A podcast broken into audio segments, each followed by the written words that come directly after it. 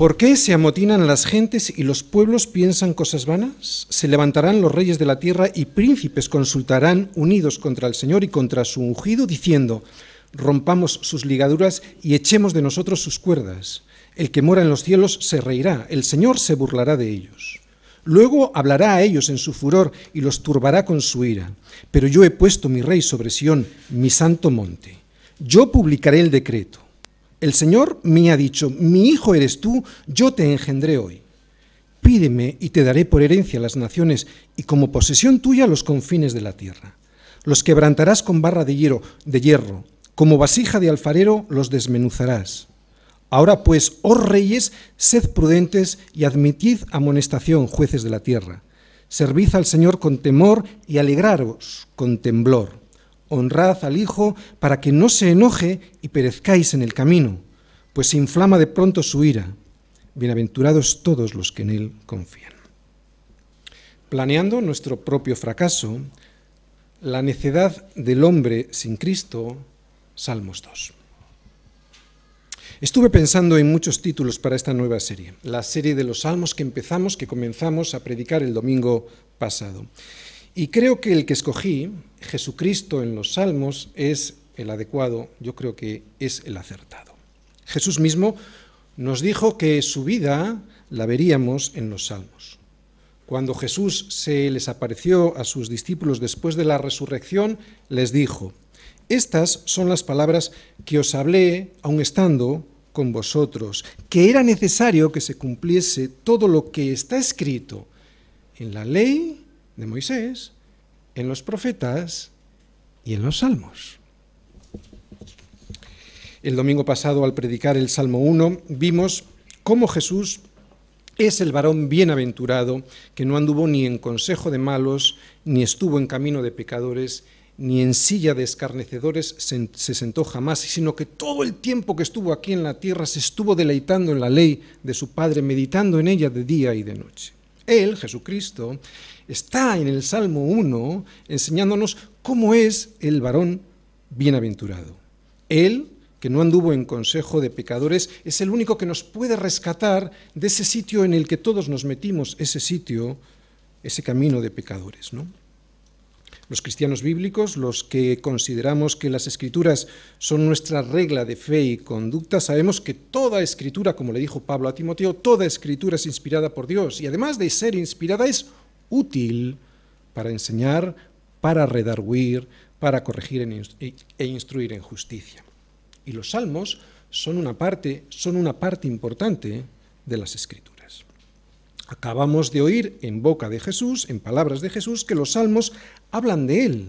Y también en boca de Pablo a Timoteo que las escrituras no solo son inspiradas por Dios, sino que también son útiles, o sea que son suficientes para cualquier área de nuestra vida. ¿no? O sea, que no necesitamos recurrir a las ciencias sociales, a la sociología, a la psicología, a la politología, para solucionar los problemas del hombre. Eso es lo que nos dicen las escrituras. Y la gente va a buscar su propia opinión siempre. El problema del hombre ya lo ha definido hace mucho tiempo y perfectamente Dios en su palabra. El problema del hombre se llama pecado el pecado de creer que se puede vivir independiente de Dios y salir indemne del intento. Por lo tanto, la solución a nuestro problema sería dejar de ser independientes de Dios para convertirnos en dependientes de Él, de su palabra, de su consejo, de Cristo, ¿no? Aceptándole a Él como nuestro Señor y Salvador. Esa será la solución a nuestro problema que se llama pecado. Pues es eso mismo lo que acabamos de leer en el Salmo 2 sobre lo que hoy vamos a predicar, que es una necedad plantear nuestra vida sin Cristo.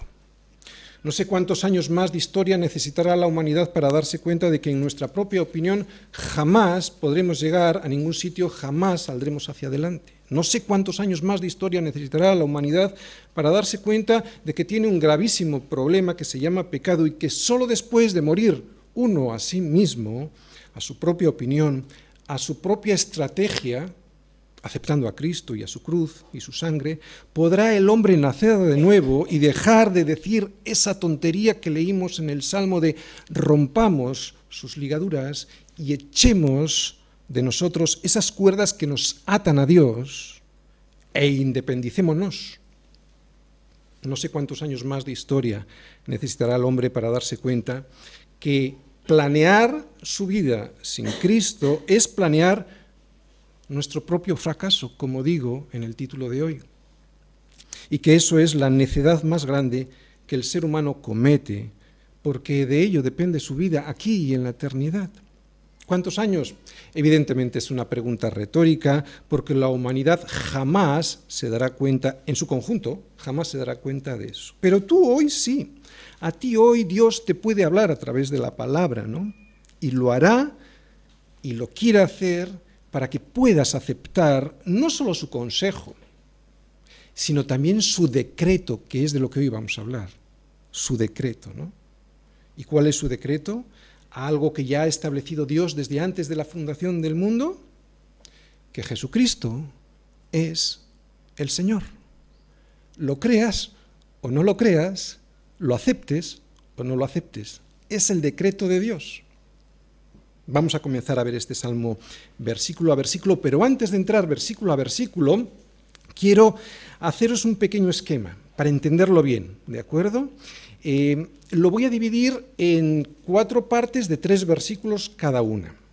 Y lo voy a ver como si fuera una escena, ¿de acuerdo? Cada parte una escena. En la primera escena vamos a observar cómo es la voz del hombre natural, ese hombre no regenerado, ese hombre que no acepta a Dios, el hombre caído, ese hombre que ya en Génesis 3 quiso ser igual a Dios desobedeciendo la palabra y el consejo de Dios, ese hombre que sigue siendo hoy igual la voz del hombre que se ha creído esa mentira del diablo, que todavía hoy le está diciendo al oído que si te quitas de encima a Dios, ¿sabes? Si te quitas de encima la autoridad de Dios, serás igual a Dios. Es la voz del hombre, por lo tanto, en esta primera escena, en los tres primeros versículos, la voz del hombre y su estrategia equivocada y mezquina. En la segunda escena oiremos la voz de Dios Padre, voz que nos dirá qué es lo que Él piensa de esa rebeldía de su criatura, del hombre, y cuál es su decreto, su decisión sobre ese motín del hombre. En la tercera escena oiremos la voz de Cristo como el Hijo de Dios, como el Rey de Reyes y Señor de Señores, cumpliendo lo que vimos en la anterior escena, cumpliendo el decreto de Dios, la decisión de Dios Padre. Y en la cuarta escena lo que vamos a descubrir es la voz del Espíritu Santo hablándole al hombre para convencerle de pecado, de justicia y de juicio. Primera escena, la voz del hombre. ¿Por qué se amotinan las gentes y los pueblos piensan cosas vanas? Se levantarán los reyes de la tierra y príncipes consultarán unidos contra el Señor y contra su ungido, diciendo, rompamos sus ligaduras y echemos de nosotros sus cuerdas. Voy a ir viendo estos tres versículos de atrás para adelante, o sea, el 3, el 2 y el 1, ¿de acuerdo? Esta es la voz del hombre natural, del hombre no regenerado por Dios. Y no ha sido regenerado por Dios no porque Dios no quiera, atención, es porque a él no le ha dado la gana. Este hombre es así porque cree que él mismo puede ser su propio Dios. Él y todo su mundo viven en un espíritu de voluntaria subversión permanente. Los hombres deciden, como estamos viendo en el versículo 3, romper intencionalmente la relación con Dios. Fijaros, rompamos sus ligaduras y echemos de nosotros sus cuerdas. Por lo tanto, el problema del hombre no es su inocencia o su despiste sobre quién es Dios. No, el problema del hombre es su premeditada intención de separarse de Dios diciendo, rompamos sus ligaduras y echemos de nosotros sus cuerdas. Este hombre, aunque él no lo quiera reconocer, odia a Dios. Por eso dice lo que dice y además de odiar, de odiar a Dios, confía en sí mismo como su Salvador. Versículo 2.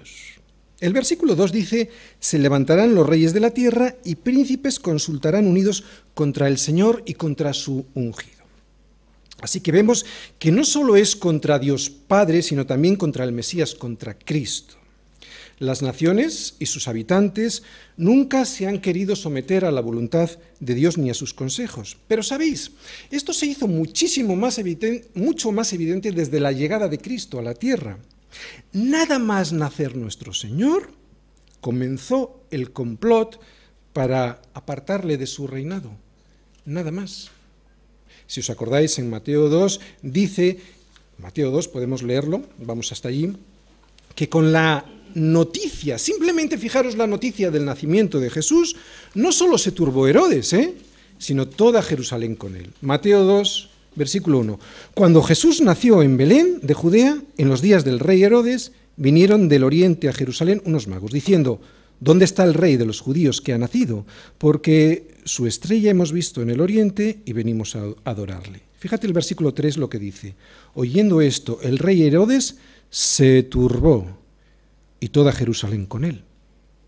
Si os vais al versículo 16 de ese mismo capítulo 2, dice, Herodes entonces, o sea, después de, ya sabéis, los, rey, eh, perdón, los magos fueron a adorar, pero se olieron ya que algo tramaba Herodes, entonces no quisieron volver a informar a Herodes como Herodes le había dicho, entonces le esquivaron y fueron por otro camino, y Herodes, al darse cuenta, versículo 16, entonces cuando vio, se vio burlado por los magos, ¿qué dice? Se enojó, es así como está la humanidad, se enojó mucho y mandó matar a todos los niños.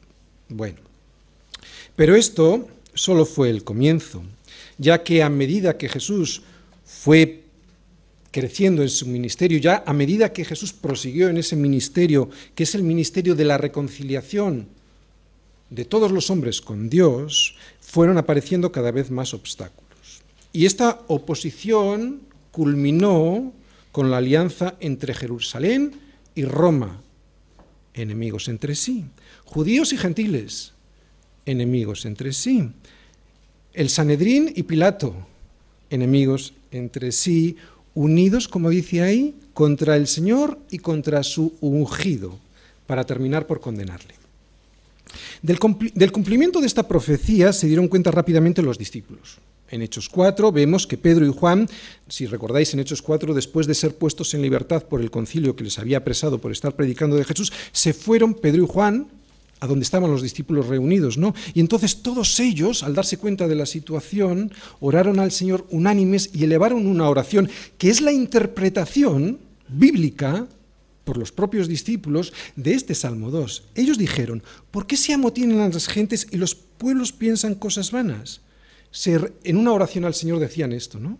Se reunieron los reyes de la tierra y los príncipes se juntaron en uno contra el Señor y contra su Cristo. Porque verdaderamente se unieron en esta ciudad contra tu santo Hijo Jesús, a quien ungiste, Herodes y Poncio Pilato, con los gentiles y el pueblo de Israel. ¿Qué aprendemos de esto y de lo que está diciendo este salmo? Herodes y Poncio Pilato, el rey y el gobernador, los judíos y los gentiles. Es muy curiosa esta asociación, ¿no? Porque Herodes y Pilato se llevaban a matar, ¿no? En muchas ocasiones los enemigos de Dios se unen entre sí para destruir al cristiano, porque nosotros somos el cuerpo de Cristo.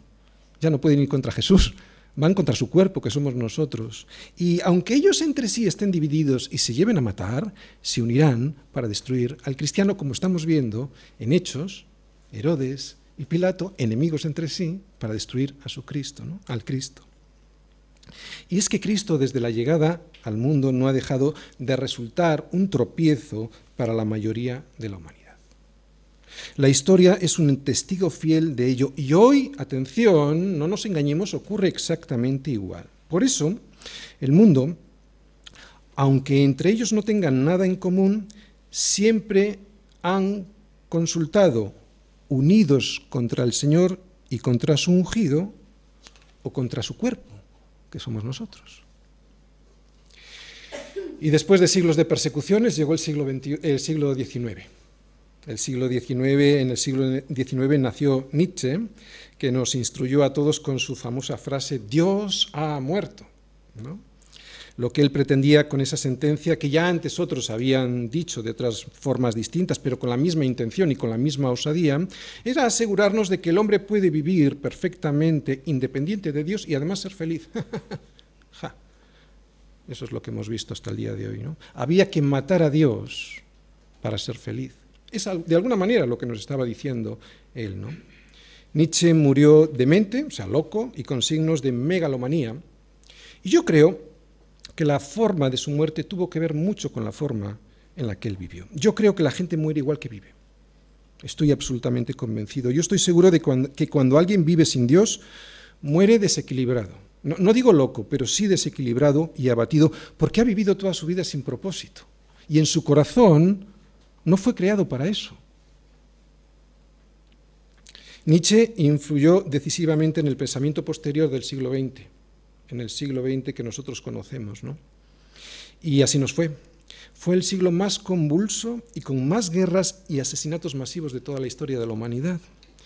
Y eso justo después de haber declarado oficialmente la muerte de Dios. Qué estupidez, qué necio es el ser humano sin Dios, ¿no? Versículo 1. ¿Pero por qué? se pregunta el salmista. ¿Por qué se amotinan las gentes contra el Señor y contra su Cristo? ¿Qué es lo que de malo le ha hecho Dios al hombre? Pues fijaros, incluso Dios le traslada esta misma pregunta al, pueblo de Israel, ¿no? A través de sus profetas. Yo concretamente os voy a leer unas, unas, palabras del profeta Miqueas. Es la pregunta de un Dios amoroso a su pueblo que le dice: Pueblo mío, ¿qué te he hecho o en qué te he molestado? responde contra mí. Pues la razón no es la falta de entendimiento. La razón no es por un motivo intelectual. La razón es moral, por rebeldía. La gente no acepta a Cristo no porque no entienda el Evangelio, porque no lo quiere entender. Es pura rebelión. No les da la gana tener un Señor, aunque lo curioso es que sí lo tienen y les lleva a la destrucción tienen a Satanás como su Señor. Los judíos lo entendieron muy bien, se lo explicaron clarísimamente al Señor. Jesús les decía, muchas buenas obras os he mostrado de mi Padre. ¿Por cuál de ellas me apedreáis?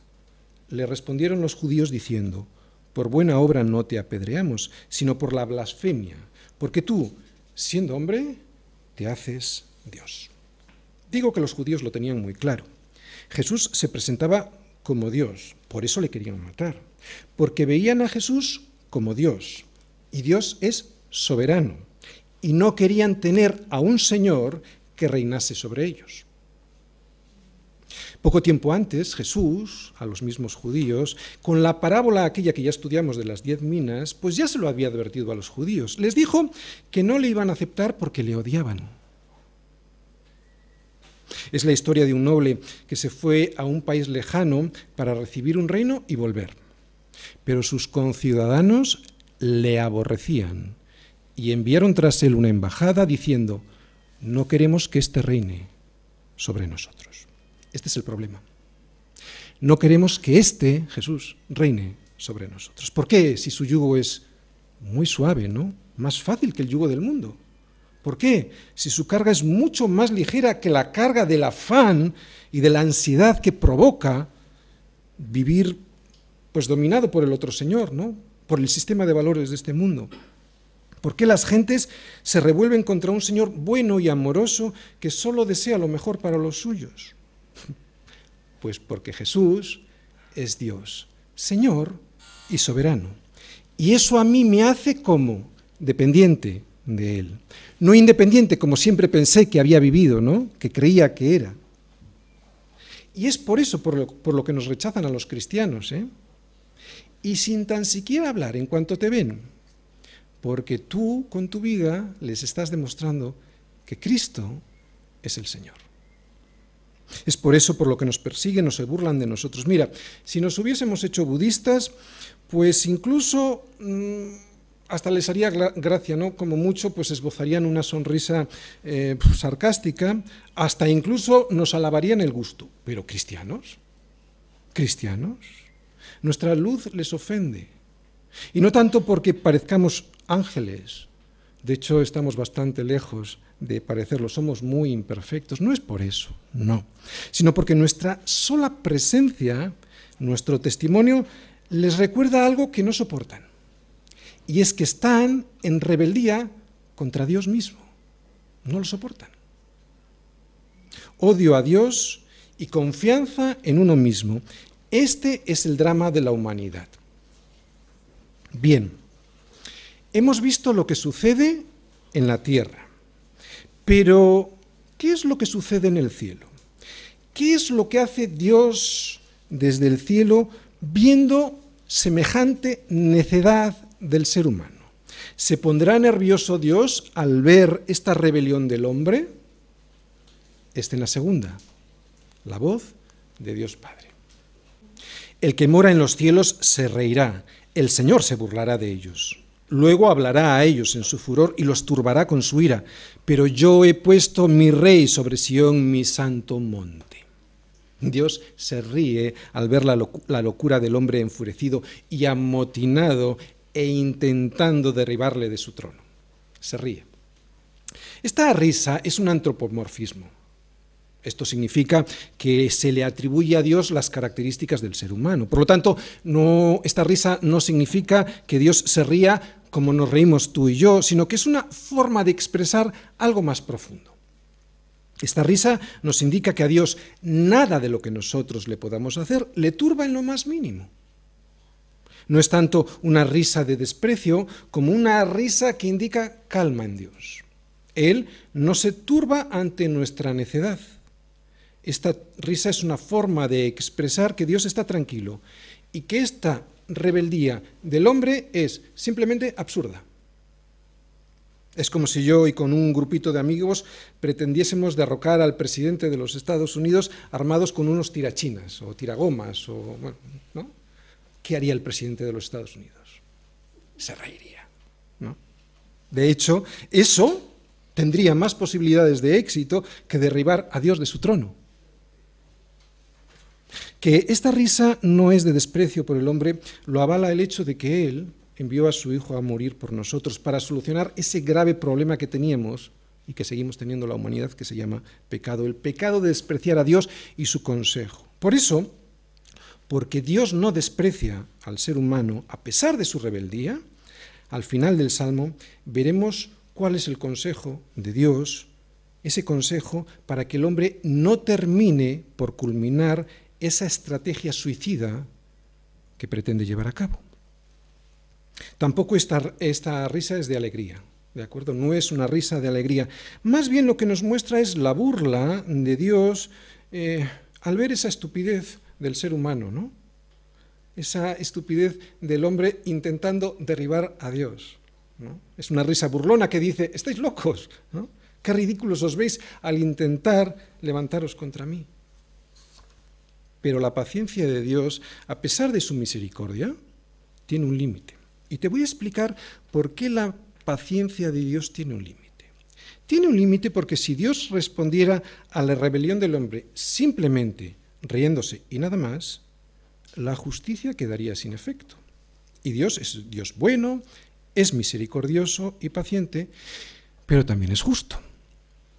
Por eso, además de reírse, vemos que en el versículo 5 dice, luego hablará a ellos en su furor y los turbará con su ira. El pecado provoca la ira de Dios sin duda, pero Él es misericordioso. El problema es cuando persistimos en esa subversión contra Él. Será entonces cuando desatará su furia. Sobre todo porque Dios en su infinita misericordia ya ha enviado a su Hijo a morir por nosotros, ¿no? Por eso persistir en este pecado de la rebelión, despreciando semejante regalo, desatará el juicio furioso, la ira de Dios con su sentencia. Algún día todos los hombres descubrirán la estupidez y la gravedad de haber provocado la ira de Dios. Algunos lo hemos hecho ya, lo hemos hecho desde ahora, reconociendo esa rebelión que teníamos contra Dios en nuestros corazones y aceptando su misericordia, la misericordia del perdón de Dios en el regalo de su Hijo. Pero los que no lo hacen ahora, los que no lo hacen ahora, lo harán después. Nadie se quedará sin ese descubrimiento. La diferencia entre unos y otros es esta, que la ira de Dios está sobre aquellos que han rechazado el regalo del perdón, y da igual lo que a ti te parezca. Dios es soberano. Dios no espera que a ti te parezca bien o mal su decisión. Él es soberano y soberanía significa que sus decisiones las toma Él sin consultarle a nadie. En ningún sitio de la Escritura verás que Dios consulta a algún hombre si le parece bien o mal cualquier decisión que Él ha tomado. Y menos mal, porque entonces la justicia se convertiría en un acto de conveniencia humana y ya sabemos a dónde nos lleva eso, a la arbitrariedad humana. Si recuerdas las palabras finales de la primera escena, las palabras finales del hombre decían, rompamos sus ligaduras y echemos de nosotros sus, cuerdas. Es así como concluía la voluntad del hombre con respecto a Dios. Sin embargo, aquí la voluntad de Dios con respecto al hombre es muy diferente. El final de esta segunda escena dice sobre ese intento de sedición, de revolución del hombre contra Dios, pero yo he puesto mi rey sobre Sión, mi santo monte. Estas dos conclusiones, la que dice y hace el hombre y lo que dice y hace Dios, fue lo que de alguna manera les dijo eh, Pedro, le dijo Pedro a los judíos que le estaban oyendo en aquella primera predicación de la historia de la iglesia después de Pentecostés, ¿os acordáis? Sepa pues ciertísimamente toda la casa de Israel que a este Jesús a quien vosotros crucificasteis, lo que hizo el hombre, Dios le ha hecho Señor y Cristo, lo que hizo Dios. El hombre rompió sus ligaduras con Dios, crucificando a Jesús.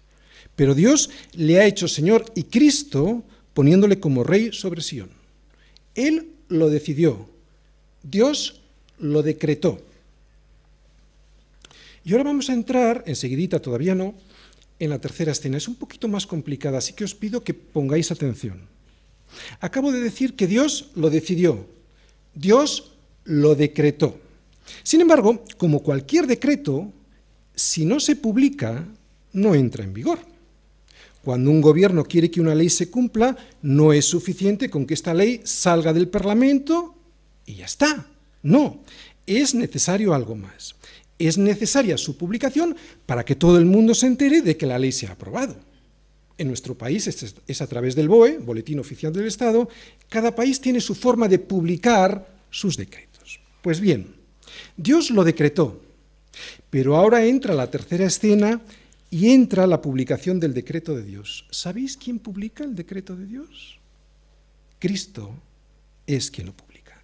Tercera escena, la voz de Cristo. Tercera escena, la voz de Cristo.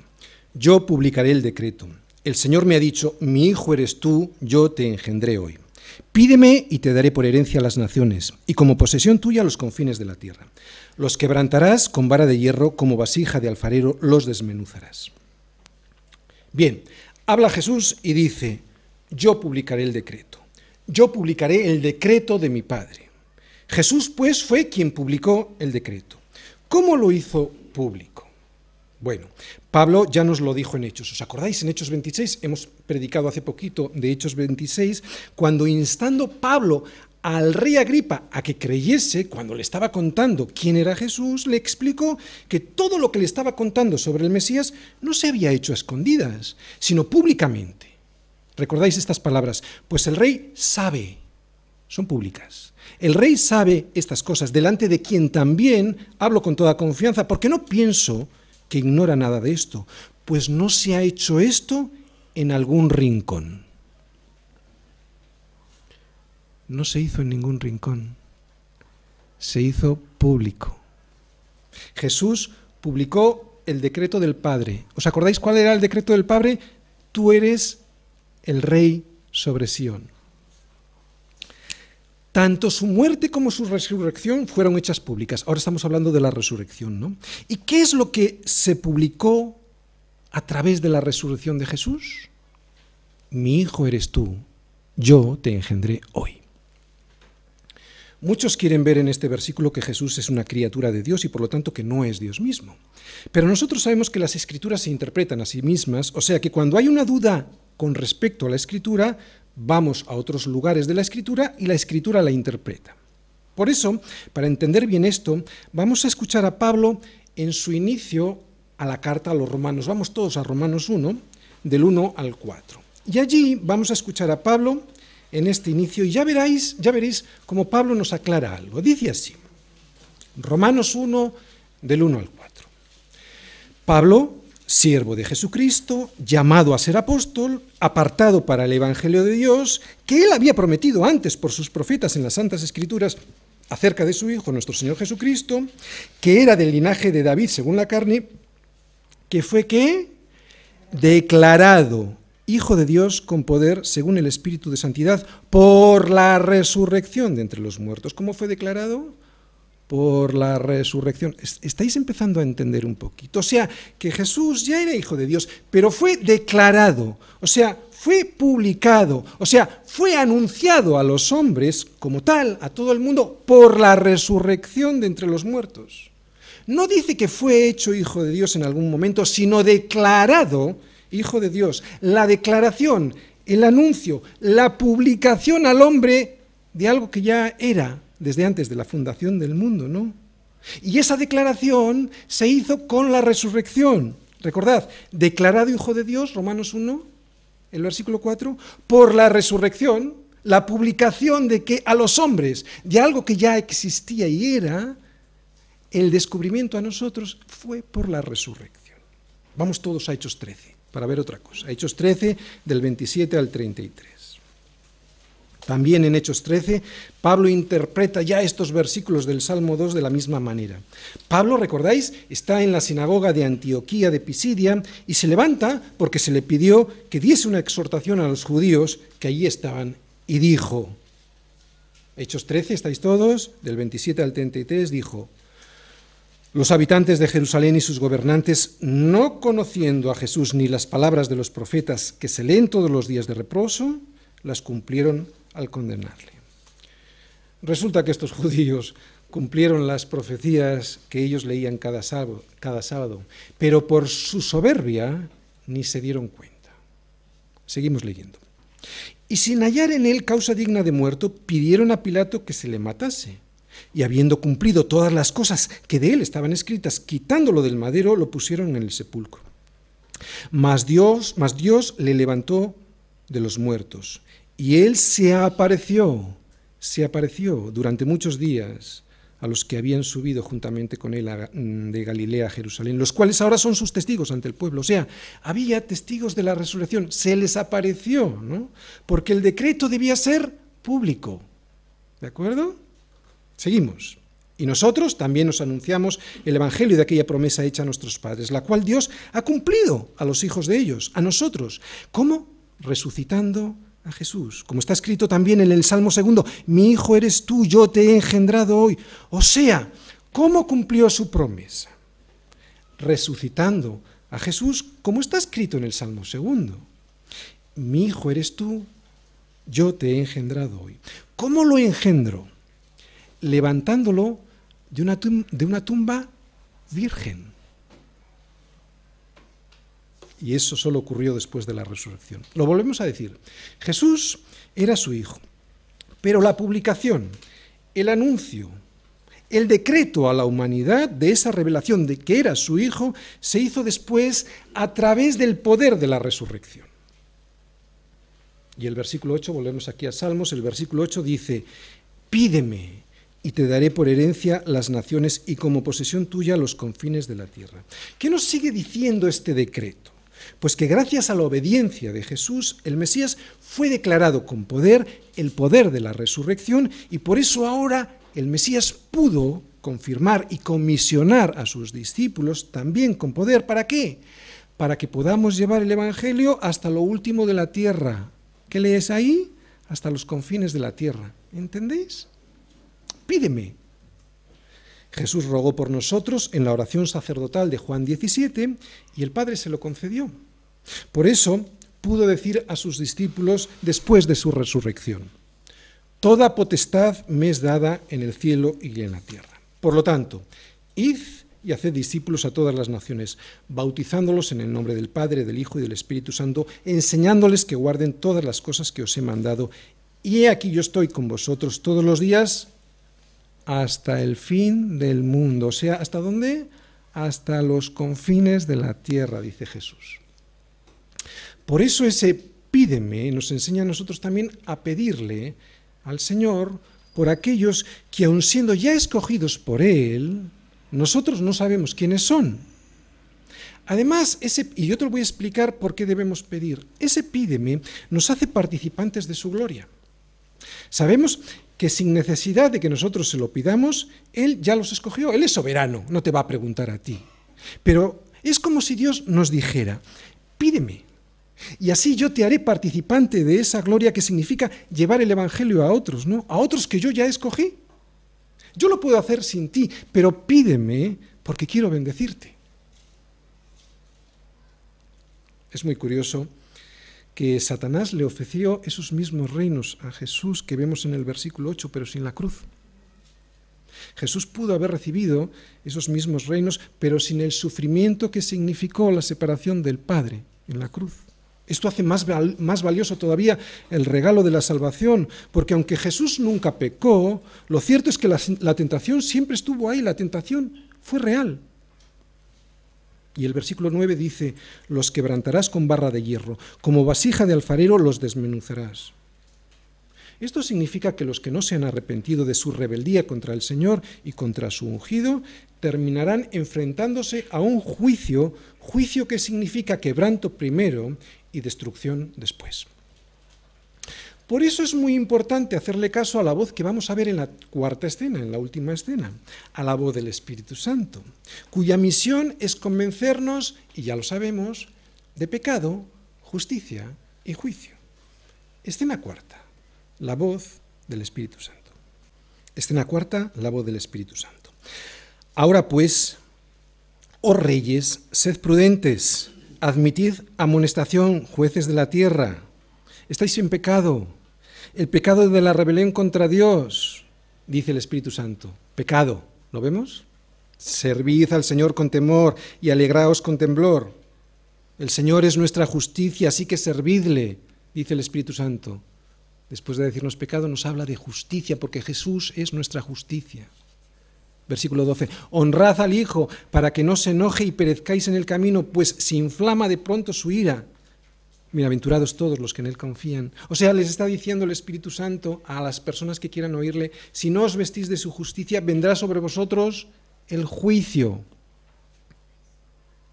pecado, justicia y juicio. Es de lo que convence el Espíritu Santo. Acabamos de oír la voz del Espíritu Santo que se dirige a todos para convencernos de estas tres cosas, del pecado, de la rebelión, de, rebelión, de la justicia, que es Jesucristo, y del juicio que vendrá si no aceptamos que tenemos una rebelión contra Dios. ¿no? Ya no solo es una voz a los reyes y los jueces de Israel, ¿no? Ya el Espíritu Santo se dirige a todos, sino que como dice ahí, a los reyes y a los jueces de la tierra, de toda la tierra a todo el mundo. Es la voz del Espíritu Santo para que honren a Cristo. Qué triste es todavía hoy ver a la gente que después de que pueden contemplar el desastre al que han llevado su vida durante años, todavía le siguen diciendo a la voz del Espíritu Santo, no queremos que éste reine sobre nosotros. Pues llegará un momento en que se tendrán que postrar ante el rey, porque como dice ahí, él está enojado, pero entonces ya será demasiado tarde. Pero atención, la amonestación del Espíritu Santo no solo es para los no creyentes, para los que rechazan a Cristo, sino también para nosotros, para que no se nos olvide que debemos de vivir sirviéndole. El servicio es con temor, ¿de acuerdo? Es Cristo, no es nuestro colega, pero esta reverencia no significa tristeza en absoluto, sino todo lo contrario, alegría. La alegría de que ahora soy sabio y antes necio. El principio de la sabiduría es el temor del Señor. La alegría de que ahora veo y antes estaba ciego. ¿Eso provoca alegría o no? La alegría de servir a Dios y no al diablo. Por eso es con temor, pero también es con alegría. Y vivir sirviéndole es darle honra. Honrad a Cristo, ¿no? En hebreo la palabra honra es algo así como besarle en la mano, en el anillo de alguien, en su mano, ¿no? ¿Te has fijado qué sencillo es apartar la ira de Dios sobre nosotros? Es tan sencillo como besar a Cristo. Pero claro, para eso hay que agachar la cabeza. ¿Os dais cuenta cómo el rechazo a Cristo no es una cuestión intelectual? ¿Es una cuestión de soberbia? Resumen.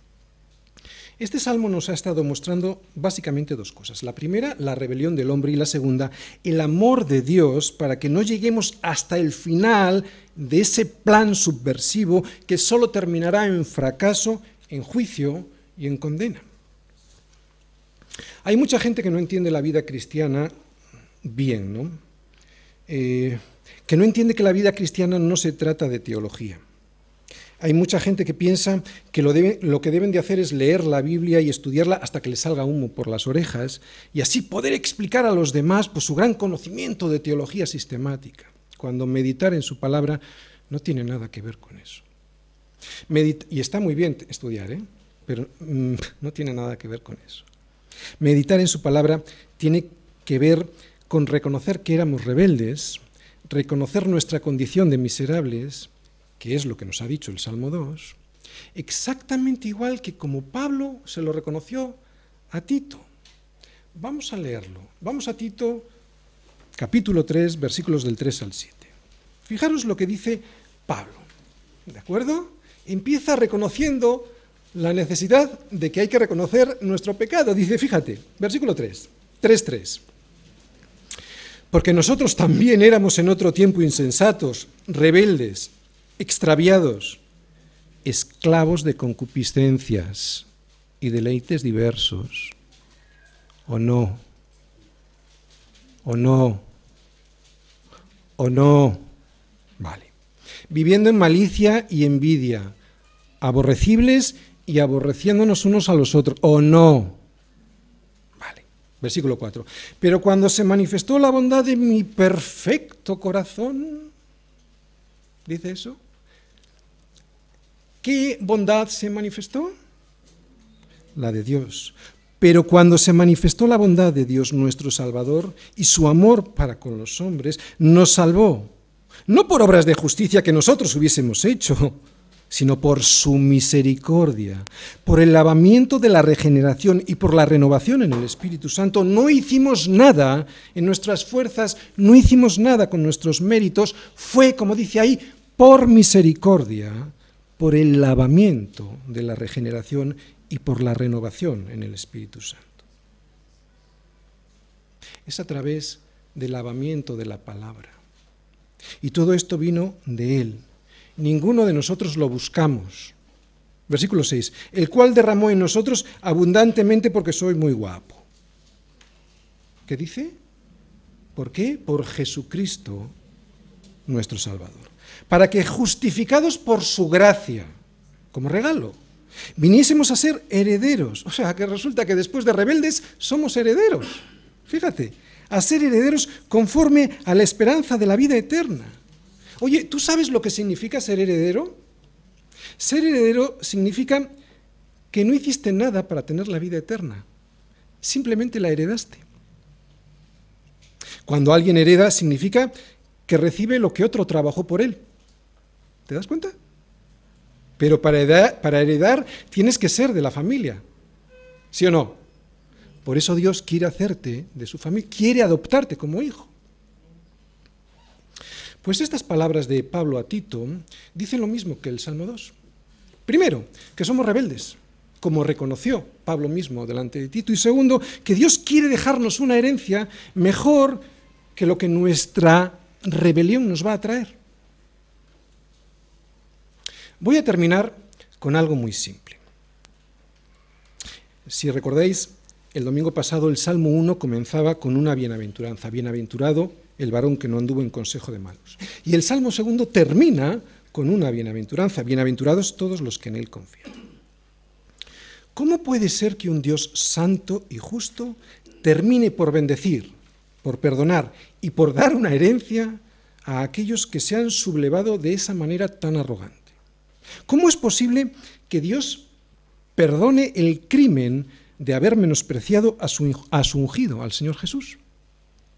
¿Cómo se puede tener compasión de nosotros que hemos vivido toda nuestra vida en soberbia, pensando que nosotros nos lo merecíamos porque yo lo valgo? Tú y yo no lo hubiésemos hecho. Tú y yo muchas veces estamos esperando ver caer a alguien, a alguien que nos ha hecho mucho daño, y una vez visto en el suelo, terminar de rematarle, porque se lo merece. ¿Cómo puede ser que Dios nos diga, confía en mí y yo te bendeciré, a pesar de lo que le hemos hecho hasta el día de hoy, viviendo una vida que no ha hecho nada más que ofenderle desde que nos levantamos hasta que nos acostamos? ¿Cómo puede ser? Te lo voy a explicar porque esto va a afectar muy importantemente a tu vida como cristiano. Pues sencillamente porque en el reino de los cielos, ese reino al que a ti también se te ha invitado a entrar, todo se sustenta sobre el amor, la justicia y la misericordia del perdón, como la quinta bienaventuranza. Si no soy capaz de dar misericordia al otro, es que no la he recibido y por lo tanto, aunque crea que estoy en el reino de los cielos, no he entrado. Porque os vuelvo a repetir, el reino de los cielos, que se supone que estamos viviendo ya desde ahora, en algún sentido, se sustenta sobre la misericordia del perdón, esa que hemos recibido nosotros también. La misericordia del perdón. Pero atención, la misericordia es para los que reconocen que se han rebelado contra Él, para los demás, no. ¿No? Si no creen que no se han revelado, pues no necesitan la misericordia. Dice y termina el Salmo, bienaventurados todos, pero dice algo más, los que en Él confían. Y son bienaventurados porque recibirán lo que os acabo de decir, la misericordia del perdón. Y es para todos, pero para todos los que en Él confían. Lo único que le da soporte a nuestra vida, por lo único que lo por lo que podemos levantarnos cada mañana y respirar y beber sin que nos duela al tragar, es por su misericordia, por la misericordia de Dios con nosotros, aunque tú no te lo creas, aunque creas que es porque tú lo mereces, porque tú lo vales, todo es por misericordia y da igual lo que tú creas, Dios no te pregunta. Misericordia que hoy te está diciendo a ti, ven y confía en Jesucristo, ¿no? Confía porque todo lo que tienes, eres y terminarás teniendo, se lo debes solo a Él, por misericordia. Aprovecha, pues, si no has llegado a Cristo, o para renovar también tus votos con Él, aprovecha esta cuarta escena, ¿no? Donde la voz del Espíritu Santo nos está diciendo a todos los siguientes. Son palabras de lamentaciones. Por la misericordia del Señor no hemos sido consumidos, porque nunca decayeron sus misericordias. Nuevas son cada mañana, grande es tu fidelidad. Es su misericordia la que ha permitido que hasta el día de hoy no desaparezcas del mapa. Que no haya sido consumido ni tu hogar, ni tu salud, ni tu vida, después de haber vivido toda tu vida rebelándote contra Dios y su decreto, que es Jesucristo, durante años. Vives y tienes salud, no porque tú lo valgas, no, es por su misericordia, porque nunca decayeron sus misericordias, porque grandes son cada mañana, porque grande es su fidelidad. Aprovecha todavía que tienes vida y salud para entender esto, por favor. No ha sido consumido todavía porque el Señor está esperando bendecir a todos los que en Él confían. Así que acepta este regalo para que puedas levantarte mañana por la mañana y puedas decir, grande es su fidelidad.